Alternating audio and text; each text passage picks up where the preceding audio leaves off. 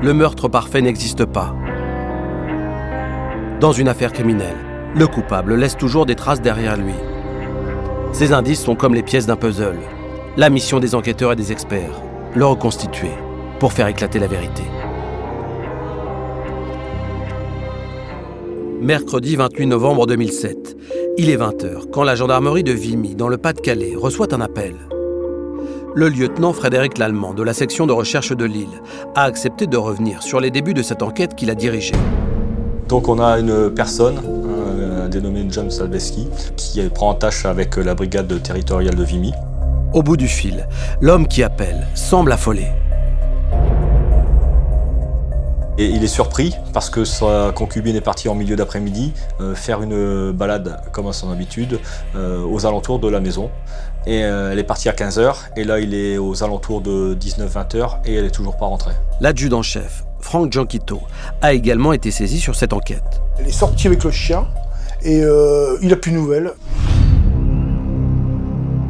John Zablewski, âgé de 29 ans, est le compagnon de Laurence Maille, 36 ans. Les gendarmes se rendent immédiatement au domicile du couple, situé à Farbu, une petite commune voisine de Vimy. Sur place, le jeune homme les attend.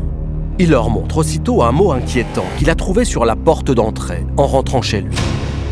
Alors ce mot indique que, quelqu'un a trouvé son chien prénommé Chloé et le chien est découvert au niveau de la clinique de Bois-Bernard, euh, distant de 7 km du domicile. Euh, Chloé a un petit, un petit collier et euh, avec l'adresse dessus. Et c'est la femme qui a découvert Chloé essaye de les, joindre sur Farbu, elle n'y arrive pas et elle joint une voisine. Et c'est la voisine qui va laisser un mot sur la porte d'entrée en disant on a trouvé votre chien. Pourquoi la chienne était-elle toute seule? Et surtout, qu'est-il arrivé à Laurence Maille? L'adjudant-chef, Franck Gianquito, se souvient de la panique de John Zablewski à ce moment-là. Il est affolé, hein. il est totalement affolé, il est dans tous ses états. Euh, Laurent était parti promener le chien, se disant, et on retrouve le chien à 7 km. Ça fait quand même, enfin, en termes de distance, c'est énorme. Et sans Laurence. Les gendarmes interrogent le jeune homme. Mais John Zablewski est incapable d'expliquer cette disparition si soudaine. Donc le dernier message que Laurence envoie à John, euh, c'est aux alentours de 15h. Elle lui dit qu'elle va promener le chien, donc euh, comme à son habitude, autour de la maison de Farbu, et pour lui dire entre guillemets qu'ils sont bien ensemble et que euh, quelque part il souhaiterait avoir une petite fille. C'est le dernier signe de vie de Laurence cet après-midi-là.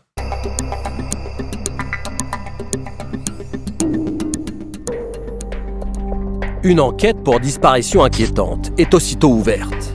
Pour vérifier qu'il ne s'agit pas d'un départ volontaire de la jeune femme, les gendarmes cherchent à savoir si elle a emporté des affaires avec elle. Leurs premières investigations commencent donc dans le petit pavillon où le jeune couple habite. On découvre le sac à main de Laurence, ainsi que ses clés, ses papiers et son téléphone portable. À ce moment-là, on se rend compte qu'elle n'a aucun moyen de communication. Ces éléments permettent de laisser supposer qu'il ne s'agit pas d'une fugue. Une hypothèse que partage maître Marianne Blétrac, l'avocate de la partie civile. Normalement, quand on fait une fugue ou quand on part comme ça, on, est, on emmène ses papiers, son, portable, etc. Euh, là, rien n'avait disparu, donc euh, ça commence à devenir très très inquiétant. Manifestement, on peut être sur une, hypothèse d'un enlèvement, d'une séquestration, euh, en tout cas pas une disparition volontaire. La situation est d'autant plus préoccupante que le soir même, la jeune femme, séparée de son mari, avait un rendez-vous important pour régler les détails de son divorce. Laurence avait rendez-vous donc à 19h chez euh, le notaire puisqu'elle avait euh, un bien immobilier avec son mari dont elle était séparée. Et ce soir-là devait se conclure la vente de la maison euh, par, la, par, la, signature donc, des deux conjoints puisqu'ils étaient encore mariés à cette époque-là. C'était un rendez-vous sur la vente d'une maison qui allait lui rapporter 50% quand même de, de, de la vente et elle ne se présente pas. Laurence était quelqu'un de très ponctuel. Donc c'était pas du tout dans ses habitudes de ne pas venir et, surtout de ne pas prévenir qu'elle avait un empêchement. Il est fou d'inquiétude, son mari. Il est fou d'inquiétude parce qu'il sait très bien, il entretenait quand même de, encore de bons rapports avec Laurence. Et euh, ne pas la voir chez le notaire, ça inquiète, ça inquiète fortement, oui. Le mari et le compagnon de Laurence ne sont pas les seuls à s'inquiéter de sa disparition. Ses parents, interrogés par les gendarmes, expliquent être également sans nouvelles de leur fille depuis la veille au soir. La dernière fois que Madame euh, Maille, mère, a vu sa fille, elle s'en allait chez le médecin. C'était le soir du 27 novembre. Elle se plaignait de douleurs au ventre et à l'issue de cette consultation, elle devait donc euh, se rendre à la pharmacie et ensuite euh, contacter sa mère pour lui donner le résultat de, de l'examen médical, chose qu'elle ne fera pas ce soir-là. La mère a téléphoné à plusieurs reprises à sa fille euh, dans la soirée pour voir ce qui se passait, si elle avait vu le médecin, etc. Ça n'a pas répondu. Alors les parents sont, dans, sont assez inquiets parce qu'ils n'ont pas l'habitude de ne pas répondre au téléphone ou de ne pas les appeler puisqu'ils sont assez proches s'agissant de la fille unique de monsieur et madame Maille. En poursuivant les auditions, les enquêteurs découvrent que le matin du 28 novembre, soit le jour de sa disparition, Laurence Maille était toujours souffrante. Elle envoie effectivement un, SMS à ses collègues de travail en lui demandant de prévenir sa chef hein, qu'elle est malade, qu'elle ne, ne se présentera pas au travail. Une amie avec qui Laurence a l'habitude de faire du sport a elle aussi reçu un message dans la matinée du 28. Un second texto à peu près similaire sera adressé donc à une, collègue de la salle des sports lui disant la même chose qu'elle a mal au ventre et qu'elle est naze et qu'elle restera couchée aujourd'hui et qu'elle reviendra ultérieurement. De son côté, John Zablewski confirme aux enquêteurs que Laurence est restée au lit ce matin-là. John nous raconte que Laurence avait toujours mal au ventre, qu'il lui avait préparé euh, son petit déjeuner, Toujours est-il qu'après, John est parti chercher du pain euh, sur le secteur de Vimy et les environs, puisqu'il avait a priori dû faire plusieurs boulangeries, puisque quelques-unes étaient fermées. Ensuite, John Zablewski explique avoir vaqué à ses occupations. Au gendarme, John Zablewski déclare qu'il a été acheter euh, les médicaments euh, de Laurence et qu'après il s'est rendu à la salle de sport de Lens, où il faisait du sport régulièrement. C'est en rentrant chez lui, ce soir du 28 novembre, que John Zablewski constate la disparition de Laurence Maille. Il apparaît donc comme le dernier à avoir vu la jeune femme vivante.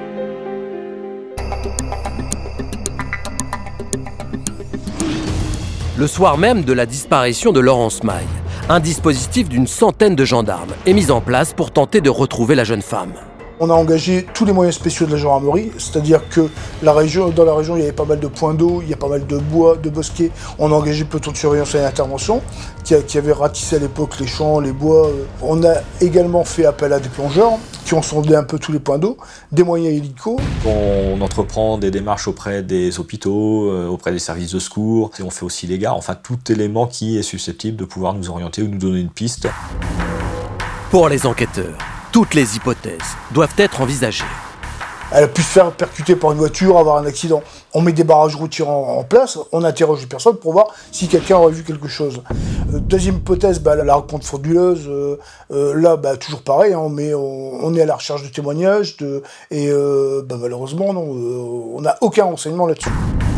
Dans le village de Farbu, les gendarmes lancent alors une vaste opération de porte-à-porte pour tenter de récolter la moindre information auprès des habitants.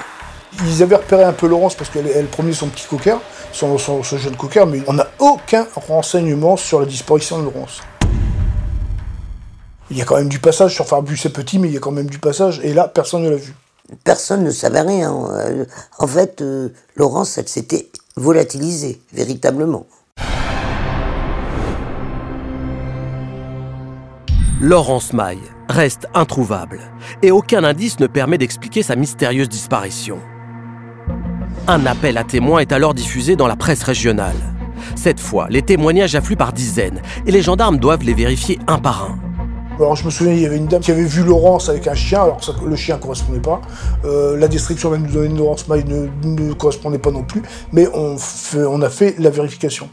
On a eu des appels de personnes hein, qui nous ont déclaré, euh, au regard du signalement et de la présence du chien, la présence d'une jeune femme euh, sur divers endroits de la localité, voire euh, du département. toutes les vérifications faites auprès de ces personnes sont demeurées vaines. Les jours passent et toujours rien. L'inquiétude va grandissant. La grosse angoisse partout, l'angoisse des parents. Vous vous rendez compte pour les parents ne pas savoir où est leur fille. Bah, c'est absolument abominable.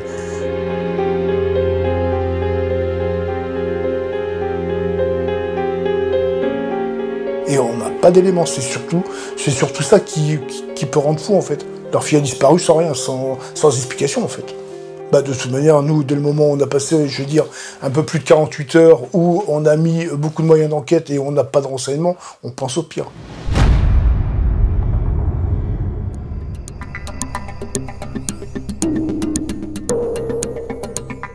À la recherche du moindre indice, les gendarmes vont se pencher sur la vie et la personnalité de Laurence Maille.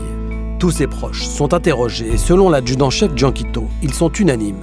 Quelqu'un de jolie, sérieuse, euh, très avenante, qui aime bien la vie en fait. Euh, elle aime bien la vie, elle aime bien faire du sport, elle aime bien sortir. Euh, c'est quelqu'un d'hyper sympa en plus, qui est très apprécié par tout le monde. En fait, on lui a pas rencontré de gens qui ne l'aimaient pas en fait. Depuis 12 ans, la jeune femme est employée à la caisse primaire d'assurance maladie de Lens, à une dizaine de kilomètres de Farbu.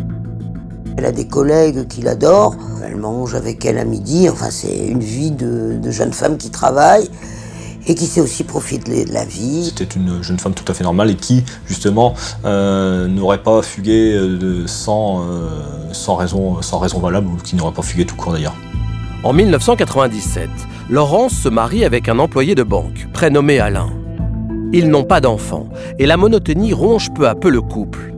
C'est dans ce contexte qu'en mai 2006, la jeune femme rencontre John Zablewski dans une salle de sport. Elle est toujours mariée, Laurence, mais euh, en fait c'est une coloc. Il n'y a, plus, rien entre, elle et euh, euh, son époux. Et là, elle tombe, bah, c'est Prince Charmant en fait qui arrive. Laurence est immédiatement séduite par John, qui est d'ailleurs connu pour avoir beaucoup de succès auprès des femmes. Son ancienne collègue de travail, Isabelle Tourcel, le confirme. Alors John est quelqu'un... Euh, bon, de, c'est un bel homme, on ne va pas le cacher. C'est quelqu'un qui, est sûr de lui, qui, est, qui, qui sait qu'il est beau. C'est le playboy, super euh, looké, toujours habillé à la dernière mode, euh, très sportif aussi, gros muscles elle, superbe femme, lui, euh, superbe corps, euh, euh, musclé. Enfin, en fait, c'est tout ce qu'elle rêvait, Laurence. Hein, c'est le coup de foudre, C'est une liaison qui commence à la salle de sport et qui va devenir un amour fou. Hein. Une nouvelle vie commence alors pour Laurence Maille. Le couple sort beaucoup. Bruno Delangle, ancien patron d'une discothèque de la région où John Zablewski avait ses habitudes, se souvient du jour où l'homme lui a présenté sa nouvelle compagne sentais Laurence très, très amoureuse de John et vraiment un, beau couple, sous tout rapport. Quelqu'un de, très souriante, euh, instruite, euh, cultivée et vraiment une, femme très bien. John, quand il parlait de Laurence, c'est vrai que euh, c'était la femme de sa vie. Il l'a trouvée superbe, sublime, il, était vraiment amoureux d'elle. C'était la, femme qu'il cherchait. Il faisait des cadeaux, des bijoux, euh, des week-ends, euh, et c'était la grande romance. C'était le grand amour pour Laurence, qui a d'ailleurs quitté à ce moment-là son mari. Moins d'un an après leur rencontre, Laurence et John, plus heureux que jamais, s'installent ensemble à Farbu. Laurence, euh, d'après ses parents, elle avait bien arrangé sa maison, elle avait tout repeint, tout, redécoré, voilà, pour, pour leur nid d'amour.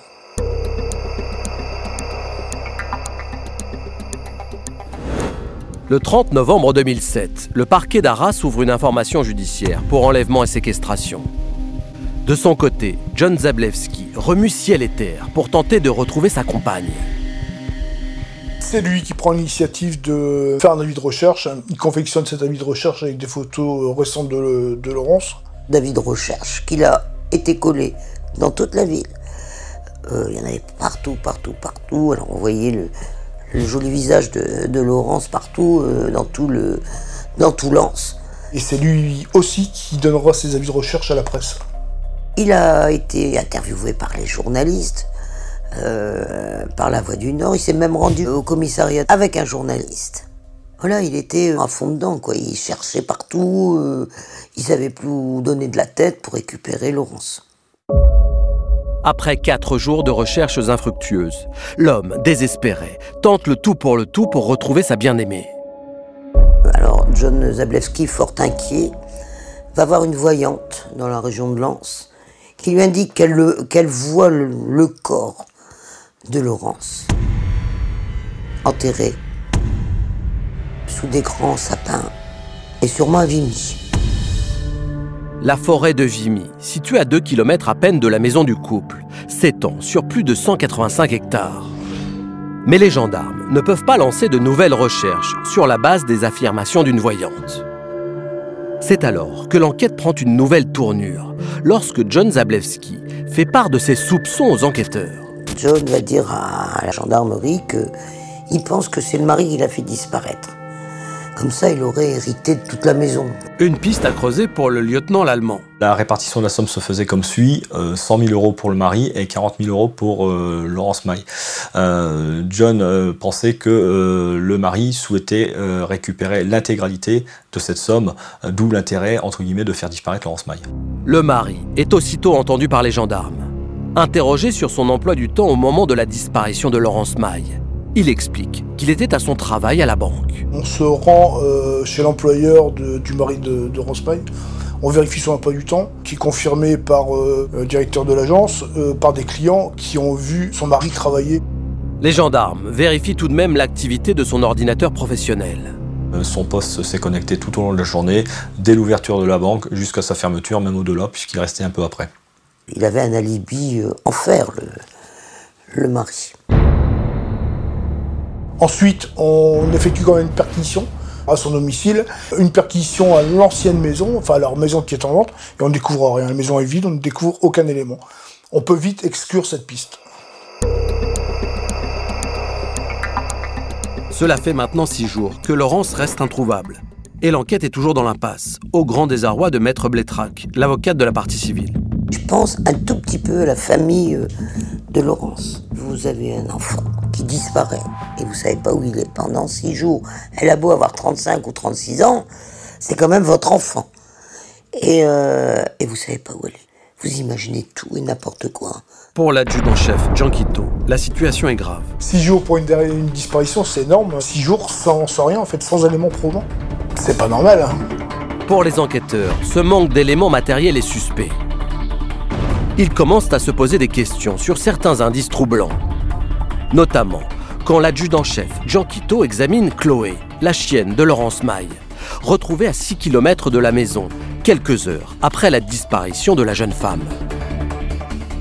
Je vois le chien euh, qui, vient d'être recueilli et le chien est propre. Je me dis, il a pas pu faire 6 km comme ça. On fait appel à un vétérinaire, je lui pose la question, le veto il me dit non. Bah, un chien qui sauve, euh, automatiquement il va passer euh, dans les champs, dans la boue, euh, surtout que c'est au mois de novembre, c'est pas l'été. Hein. C'est bizarre qu'il ait euh, pas, pas une tache sur le pelage, pas une trace de terre, les pattes sont toutes propres. Il n'y a aucun signe d'un chien qui s'est sauvé et qui a traîné. Ça interpelle tout de suite les gendarmes. Comment cet animal a-t-il pu parcourir une telle distance sans se salir? Pour les gendarmes, il n'y a qu'une explication possible. Bah, nous, l'hypothèse de manière, c'est que le, chien a été déposé.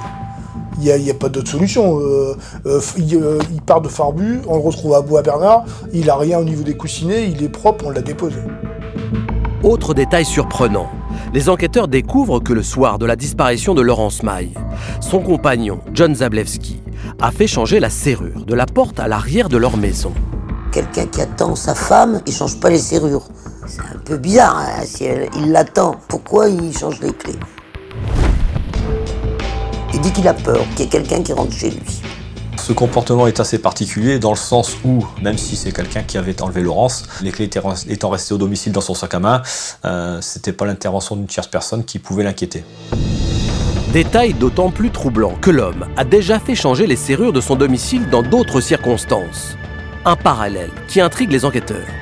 On fait quand même une relation parce que on sait que John avait déjà euh, changé les serrures de, porte de son habitation lors de sa séparation avec sa première femme. Ce qui peut signifier, c'est qu'à partir du moment où cette serrure a changé, c'est qu'il a d'une certaine façon tourné la page. Au fil des jours, les gendarmes s'interrogent aussi sur l'implication de John Zablewski dans les recherches. Son attitude ne leur semble pas très naturelle.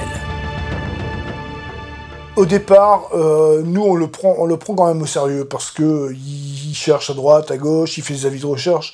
Et plus on avance dans le temps, plus on se pose des questions le concernant. Moi, je trouve qu'il en faisait trop il était tout le temps à nous, euh, à nous harceler. On lui avait dit plusieurs fois de nous laisser travailler, qu'il fallait du temps, qu'il fallait. Et euh, tous les jours, tous les jours, tous les jours, c'était des appels téléphoniques, c'était des déplacements. Il venait nous, nous voir à la cellule d'enquête. On, pensait qu'il cherchait à, essayer de voir un peu si on avait des pistes, si on avait quelque chose. C'était, euh, c'était même c'était, agaçant à la fin. Au cours des auditions, un témoignage va s'avérer particulièrement intéressant, celui de la collègue de travail, à qui Laurence a envoyé un SMS le matin de sa disparition, pour lui annoncer qu'elle était malade. L'employé n'y a pas du tout reconnu le style de son ami. L'appeler euh, une de ses collègues par un surnom, là, elle le met pas. Euh, ce qui a d'ailleurs étonné euh, beaucoup euh, cette collègue. euh, Elle demande ensuite d'appeler sa chef alors qu'elle est en très bon terme avec elle, euh, qu'elle aurait pu le faire d'elle-même. Et enfin, elle dit je serai absent aujourd'hui au lieu de absente, alors que Laurence n'a pas l'habitude de faire des fautes d'orthographe. Ce qui laisse supposer que le SMS a pu être écrit par une personne de sexe masculin. Les enquêteurs se repenchent alors sur l'autre SMS envoyé par Laurence le matin de sa disparition à son ami du club de gym. Et là encore, quelque chose ne colle pas. Elle a dit qu'elle ne viendrait pas ce jour-là parce qu'elle était malade, alors que de toute façon, elle n'avait jamais l'habitude d'aller ce jour précis euh, au club de sport. Ce qui a étonné d'ailleurs son, son ami du club. Quelqu'un aurait-il écrit ces SMS à la place de Laurence?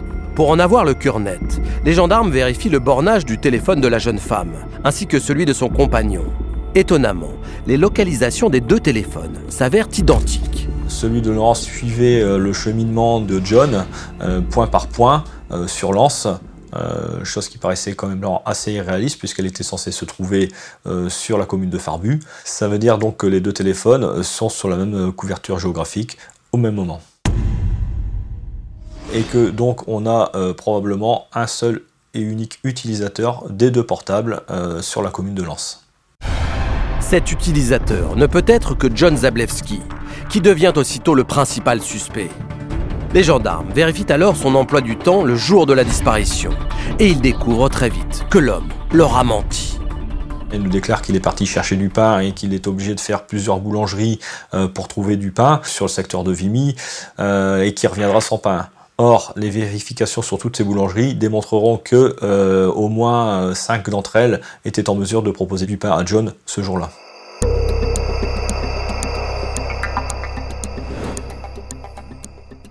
Le 4 décembre 2012, le juge d'instruction ordonne une perquisition approfondie du domicile de Laurence Maille et de John Zableski. Je lui pose la question, c'est moi qui lui pose la question. Je lui dis, vous avez le droit de rester ou Et puis, on dit, je m'en vais. J'ai des choses à faire, je m'en vais. Et là, je me dis, mais c'est pas possible. On fait une perquisition, on va faire des actes techniques et euh, il reste pas avec nous. Donc c'est là où je me dis, c'est pas possible. Il... y a quelque chose de bizarre. Votre compagnie a disparu. On met en œuvre des gros moyens techniques, c'est-à-dire qu'on va fouiller. Il devrait être curieux quand même. Il devrait voir ce qu'on va trouver, ce qu'on peut faire. Et là, il s'en va, il décide de quitter les lieux. Et quand je lui dis quitter les lieux, il prend sa voiture, il s'en va. Tandis que les techniciens en identification criminelle commencent leurs investigations dans la maison. Les gendarmes, qui n'ont aucune confiance en John Zablewski, envoient une équipe le prendre discrètement en filature. John se rendra sur la commune de Lens euh, auprès d'un bijoutier. Il y passera une dizaine de minutes et à sa sortie, euh, les gendarmes de la section de recherche de Lille euh, s'introduiront dans, dans le magasin. Aussitôt interrogé, le commerçant leur montre des bijoux que John Zablewski vient de lui vendre. On s'apercevra qu'il a revendu deux bagues. Il revend ses bagues pour une quarantaine d'euros. On saisit les bagues, on les présente à la maman de Laurence, qui reconnaît les bagues de Laurence. Notre réaction lorsqu'on découvre ça, c'est qu'on se dit que ce gars-là, il n'a pas d'état d'âme, n'a aucun respect pour Laurence Maille, puisque finalement, euh, elle est à peine disparue qu'il se débarrasse déjà de choses qui peuvent lui rapporter de l'argent. Plus que jamais, le comportement de John Zableski s'avère suspect. Le major Dominique Vandenberg, technicien en identification criminelle, espère que la perquisition apportera des indices susceptibles de le confondre. Dans un premier temps, on a fait directement les investigations sur la surface du lit. Donc, on a examiné tout ce qui est couette, donc l'enveloppe de couette, l'intérieur de la couette. On n'a eu aucune trace. Par contre, lorsqu'on a retourné le matelas, c'est là qu'on s'est aperçu de la présence d'une grosse trace de, de sang. Et c'est avéré que c'était du sang humain. Dès qu'il rentre chez lui, John Zablewski est interrogé sur l'origine de cette tache de sang. John euh, a commencé à, à se figer. Et, euh, son visage s'est s'est refermé et il nous a raconté comme quoi que cette tache de sang était due à des problèmes de règles de, de la part de Laurence. Le seul problème, c'est que la position de la trace sur le matelas ne pouvait pas correspondre. Effectivement, la trace de sang est située sur le matelas, au niveau des pieds. Fort de cette découverte, les gendarmes décident de faire passer toute la maison au Blue Star, ce procédé chimique qui fait apparaître des traces de sang, même après leur nettoyage. Les experts plongent alors toutes les pièces de la maison dans l'obscurité, car au contact du sang, le Blue Star génère une lumière bleue fluorescente. Au rez-de-chaussée, lorsqu'on a euh, poursuivi directement nos investigations, on s'est aperçu que ça fluorescait sur pratiquement tout le sol, ainsi que sur le mur gauche en rentrant. Au fur et à mesure de ces macabres découvertes, l'adjudant-chef Quito comprend qu'il ne retrouvera pas Laurence Maille vivante. Ça devient une scène de crime. On trouve du sang par terre, au rez-de-chaussée, on retrouve du sang dans le lit. Pour moi, c'est une scène de crime. Pour nous, c'était sûr et certain qu'il s'était passé quelque chose et que Laurence devait être décédée. Que s'est-il réellement passé dans la maison? Pour remonter le fil des événements, le major Vandenberg va faire parler les taches de sang découvertes. Les traces de sang qu'on retrouve dans la chambre de Laurence et John, puis la continuité des autres traces qu'on retrouve au niveau du rez-de-chaussée peuvent correspondre à une personne inerte qu'on est en train de transporter de la chambre vers le garage où il y a bien sûr le véhicule de John. Dans ce garage, le major Vandenberg va faire une découverte troublante. Au fond du, garage, j'ai fait la remarque directement aux collègues, comme quoi que c'était étrange qu'on retrouve la présence d'une paire de bottes avec des traces de terre relativement récentes, plus une bêche.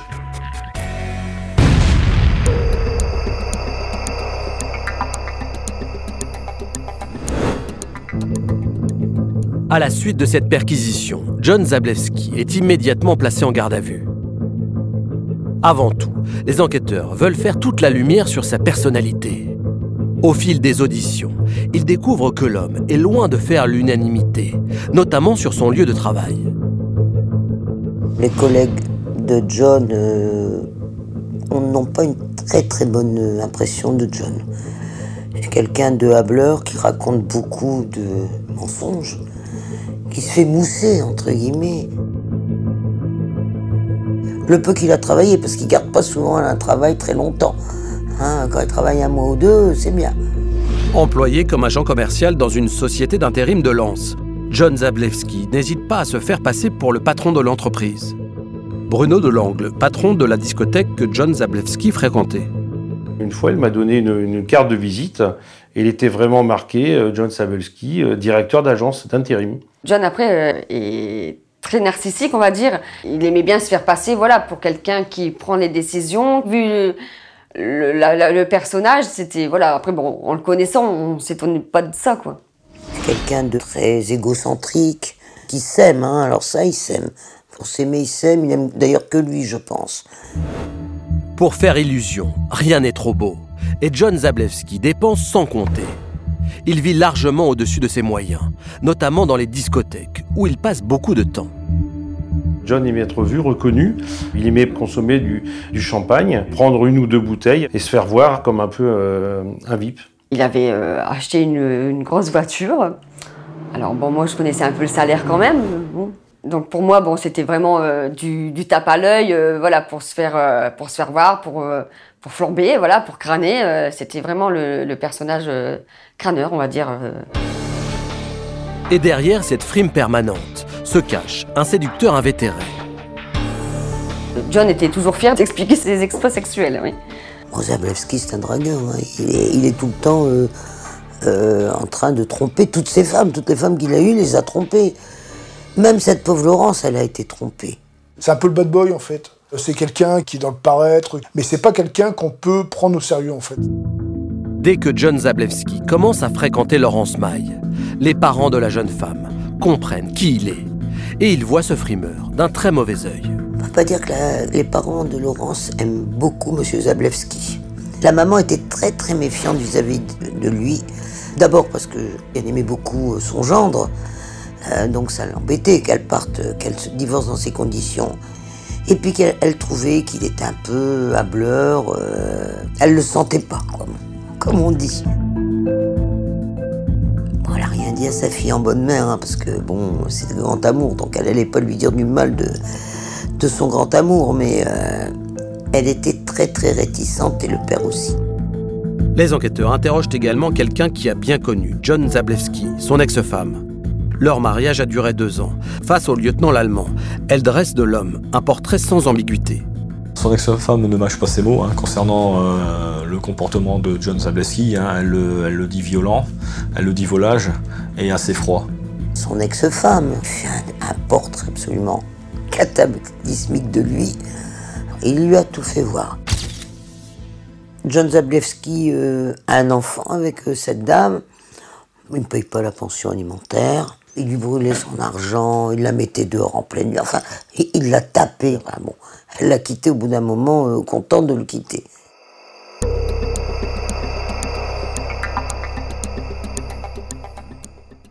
Il est 19h30, ce 4 décembre 2007, quand débute la garde à vue de John Zablewski. Les enquêteurs ont 24 heures pour essayer de comprendre ce qui est arrivé à Laurence Maille. Mais face à l'adjudant-chef Gianquito, l'homme reste silencieux. On n'a pas beaucoup d'heures en fait pour faire parler en fait, pour discuter avec lui. Et euh, rien, il se passe rien. Il sort, fume une cigarette, et là je me dis, bon, je me lance. Faut que je me lance, il faut que j'arrive quand même qu'il me sorte quelque chose. Hein. L'enquêteur décide alors de changer de stratégie. Il essaie de déstabiliser le suspect. Je lui dis, mais écoute, Laurence, de toute manière, elle est morte, on le sait qu'elle est morte, alors j'y vais au bluff. Je dis, je sais qu'elle est morte, mais euh, je pense que c'est pas toi qui l'as tuée. Et là, je me dis que si je réussis à ne pas lui faire porter le chapeau en lui disant mais elle est morte, mais c'est pas toi, peut-être que c'est accidentel. Et là, je me, je me, souviens très bien, il me dit euh, ouais, elle est morte, c'est vrai, elle est morte. La brèche est ouverte. L'adjudant-chef Gianquito tente alors d'en apprendre davantage. John, dans un premier temps, me dit être en rentrée du sport. Euh, il appelle Laurence, euh, elle lui répond pas. Euh, il va, à l'étage et il la découvre dans le lit euh, morte, étranglée, étranglée sur le rebord du lit. Elle a un fil de fer au niveau de la gorge et euh, elle est morte.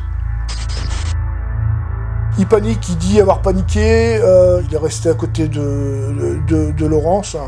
Il a dit qu'elle s'était suicidée avec l'aide d'un fil de fer qu'elle aurait accroché au lit et que paniquant, il aurait tout de suite, tout de suite, tout de suite euh, pensé qu'il fallait pas qu'il appelle la gendarmerie parce qu'on allait l'accuser.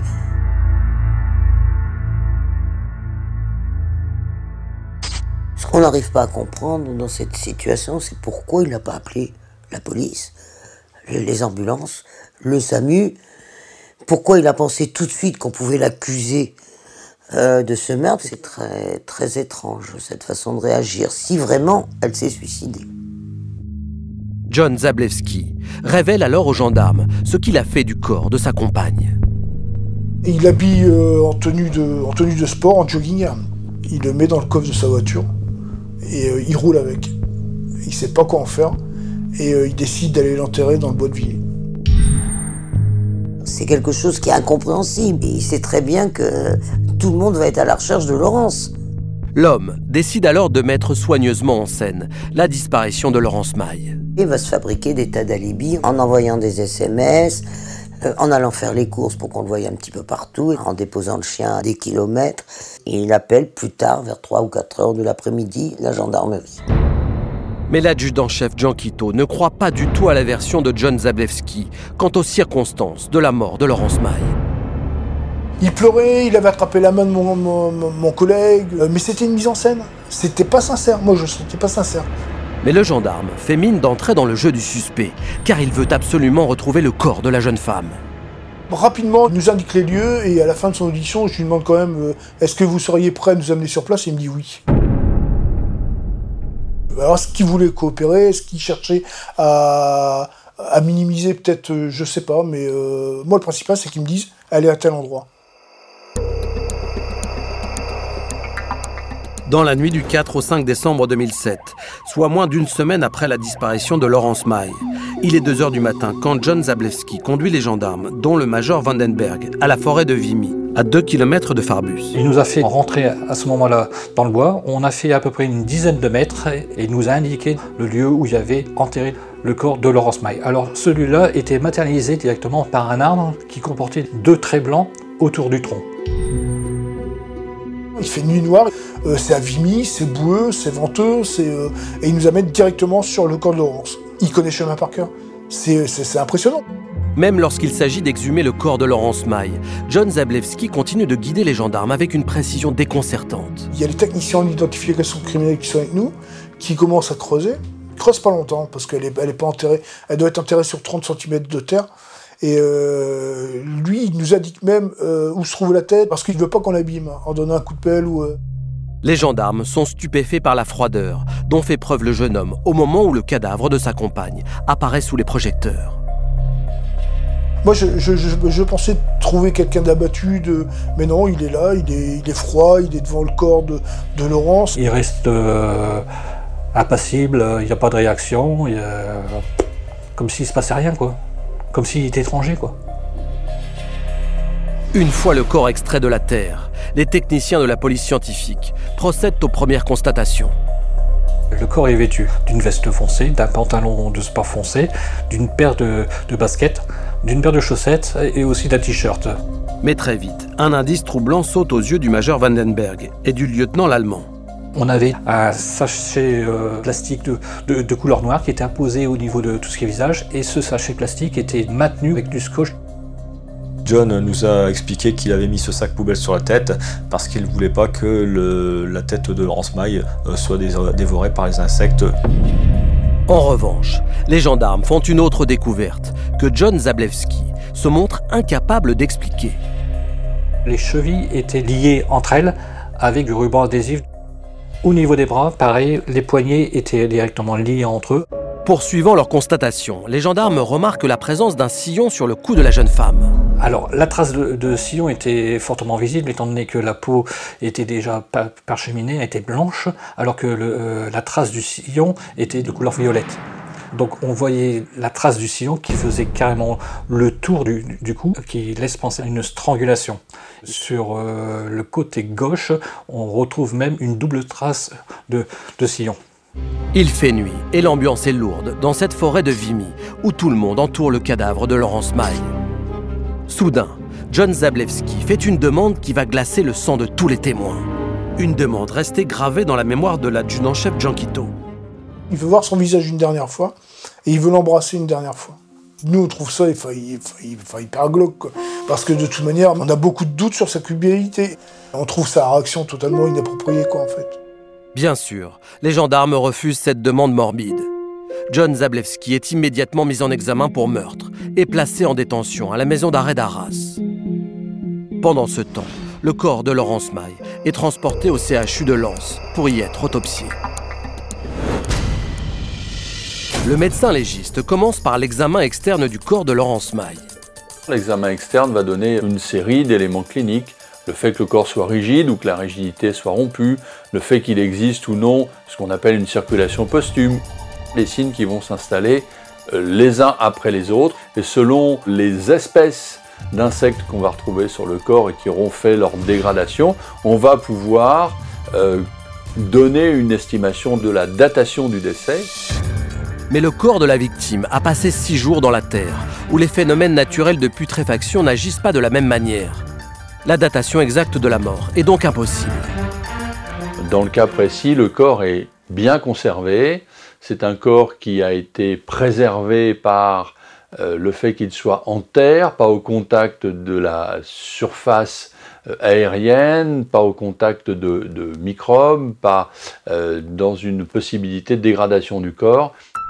L'expert s'intéresse ensuite au double sillon sur le cou de la victime. Il veut savoir si cette marque correspond à celle d'un fil de fer, ainsi que John Zablewski l'a raconté. Les lésions sont fines et profondes, elles correspondent bien à un lien euh, tel qu'il a été décrit, d'un fil de fer qui est capable d'avoir une action de compression et d'abrasion en même temps. Le médecin légiste étudie ensuite la position de ces sillons pour déterminer si elles corroborent le scénario du suicide par pendaison mécaniquement, lorsque on va se pendre, euh, il va falloir exercer une traction, le lien va remonter, va se retrouver bloqué par la mandibule, c'est-à-dire haut situé. Dans le cas présent, au contraire, le lien va être bas situé, va être au niveau des cartilages. La version de John Zablewski semble donc de moins en moins crédible.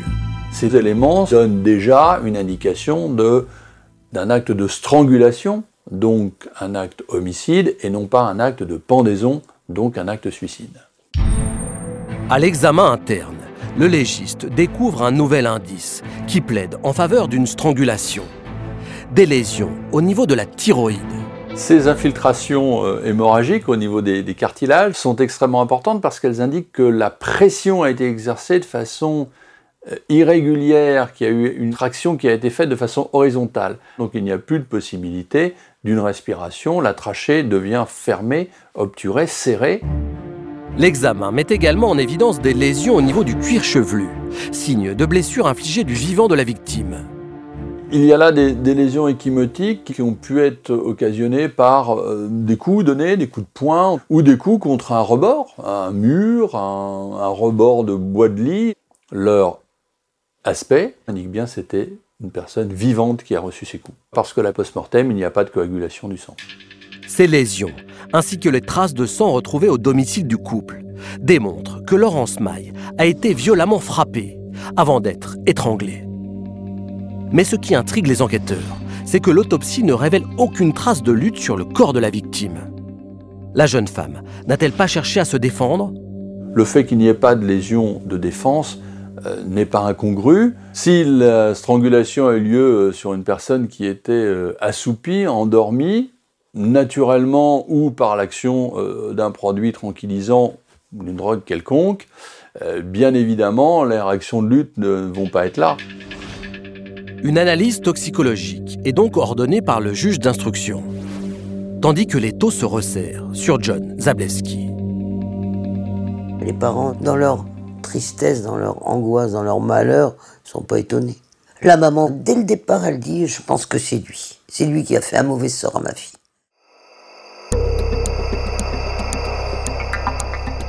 Deux mois après ces événements, un véritable coup de théâtre vient bouleverser l'enquête. Le 13 février 2007, l'avocate de John Zablewski reçoit une lettre anonyme. L'auteur y innocente le suspect et affirme que Laurence Maille a été assassinée par son ex-mari. Mais pour le lieutenant l'allemand, il y a un problème. Et ce courrier nous paraît un peu bizarre dans le sens où toutes les investigations ont déjà été faites sur le mari, euh, même sur les amis. Les enquêteurs transmettent immédiatement ce courrier à une experte en écriture, Marie-Jeanne Berrichon-Sédin. Son premier constat, l'auteur de la lettre a volontairement modifié sa manière d'écrire. Le procédé de déguisement, euh, c'est les capitales carrées qui sont euh, d'ailleurs euh, assez maladroites et le- probablement avec un instrument qui donne un trait un peu, un peu gras, un peu épais. Nous avons des, des dimensions qui sont très inégales d'un mot à l'autre. C'est pas quelqu'un d'un niveau euh, culturel euh, dépassant la, la moyenne, plutôt au-dessous. Deux semaines plus tard, nouveau rebondissement. L'avocate de John Zablewski reçoit une seconde lettre anonyme. Une lettre plus précise, qui indique que les bijoux de Laurence Maille ont été cachés et donne même un plan pour en indiquer l'endroit. De nouvelles investigations sont donc menées par le groupe d'enquêteurs du lieutenant l'allemand, mais elles ne donnent rien. On a quand même l'impression que ces courriers sont un peu farfelus, qu'on essaye de nous orienter sur des pistes qui éloignent de la personne que nous euh, soupçonnons, c'est-à-dire John. Qui est le mystérieux corbeau qui se cache derrière ces lettres anonymes et incrimine l'ex-mari de Laurence Maille? Pour l'expert en écriture, la maladresse de l'auteur et l'absence d'éléments concrets donnent peu de crédibilité à ces courriers. C'est c'est quelqu'un qui sait, qui sait pas quoi faire, euh, qui ne sait pas comment faire, et qui perd un peu les pédales et qui croit avoir trouvé euh, une manière de, de se sortir du pétrin dans lequel il se trouve. On a l'intime conviction que le rédacteur de ces deux courriers doit avoir un lien proche avec euh, l'auteur de l'homicide de, Laurence Maille, c'est-à-dire un proche de John ou John lui-même. Et puis euh, les lettres, elles sont toutes parties d'Arras. Arras, John est, est incarcéré à la maison d'arrêt d'Arras.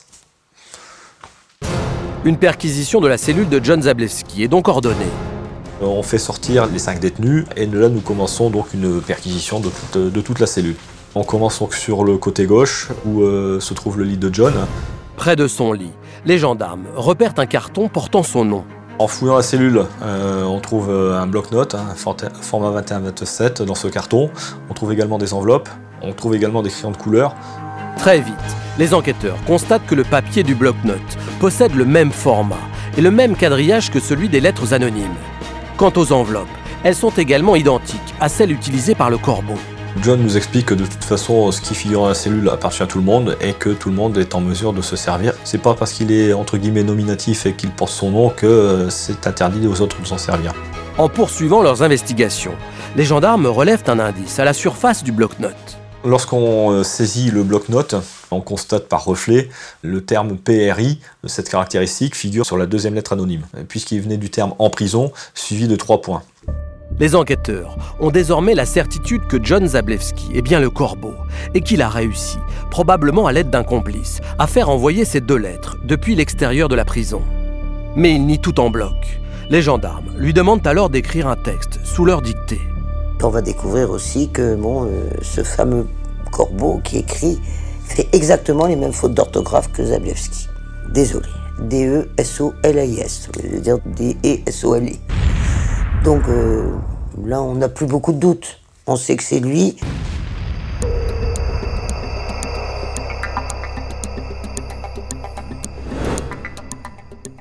Malgré les indices accablants qui s'accumulent contre lui, John Zablewski ne cesse de clamer son innocence.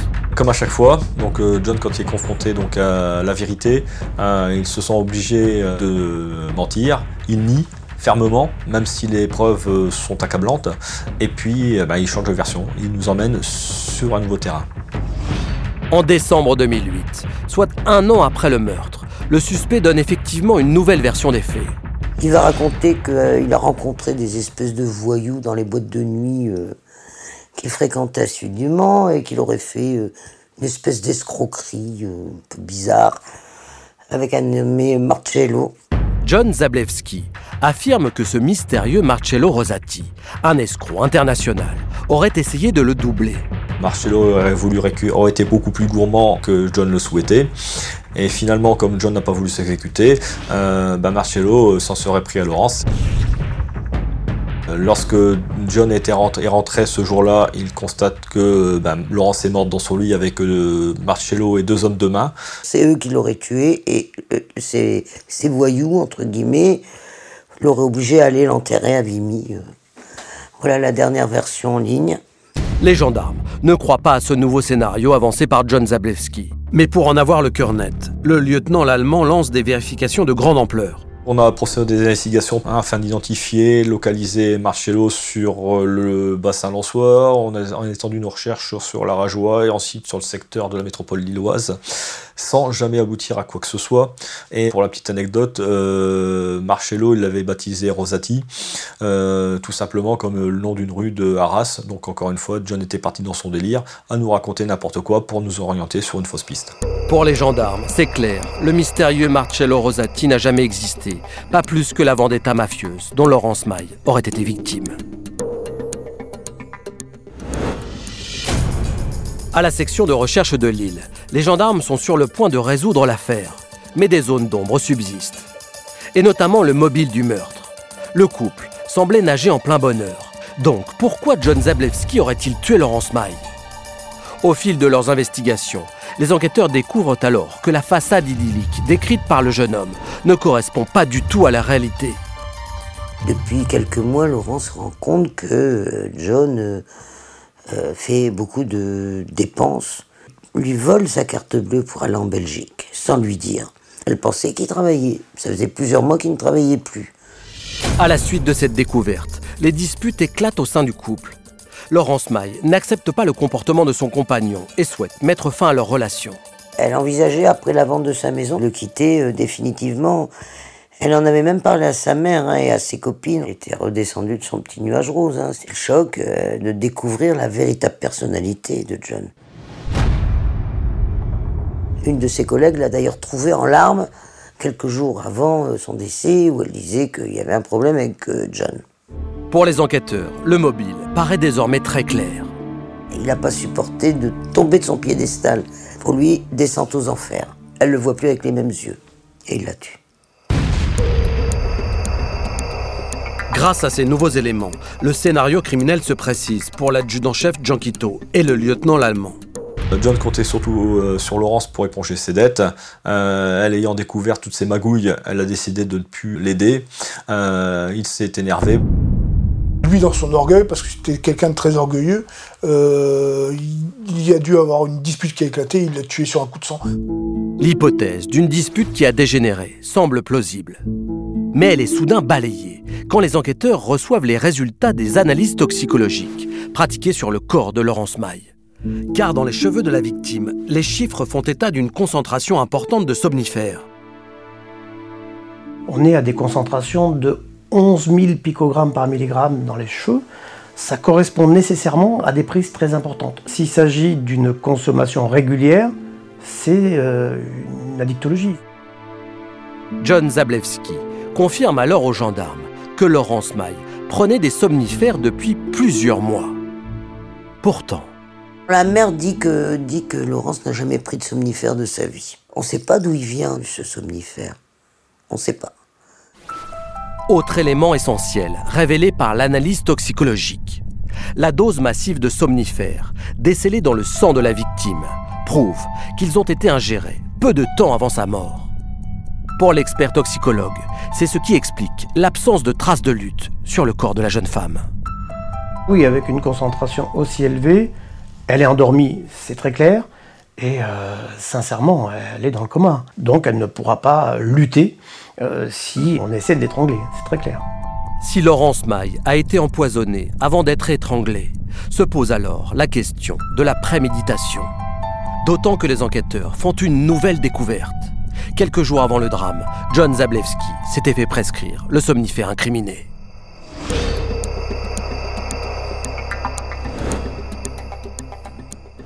La disparition de Laurence Maille n'aurait donc été qu'une mise en scène morbide, orchestrée par John Zablewski, et dans laquelle il se donnait le beau rôle. Ah bah avec le recul, évidemment, quand on pense que le type qui a tué cette jeune femme vient coller des affiches en disant « Elle a disparu, il faut m'aider à la rechercher », qu'est-ce que vous pouvez penser de ça? Comble de la perversité. L'enquête confirmera que le dernier SMS envoyé par Laurence Maille à son compagnon, dans lequel elle lui déclarait son amour et son envie d'avoir des enfants, avait en fait été écrit par John Zablewski lui-même. Moi, j'ai traité plusieurs affaires d'homicide, mais euh, j'ai jamais eu affaire à un scénario comme ça. Il faut être machiavélique et diabolique pour euh, faire euh, un scénario comme, comme il a pu monter, quoi. John Zablewski n'a jamais raconté toute la vérité sur l'affaire.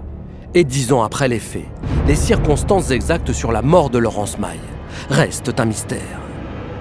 On est compte d'une jeune femme de 36 ans, 37 ans, qui avait encore toute la vie devant elle, qui avait des parents super gentils. Euh, quel gâchis qu'elle soit disparue dans des conditions pareilles. Je retiendrai la peine des parents. C'est comme s'ils étaient morts le jour où elle est morte, quoi, quelque part. Pour les victimes, c'est c'est ce qu'il y a de plus important, savoir la vérité. Malheureusement pour eux, ils ne la sauront jamais.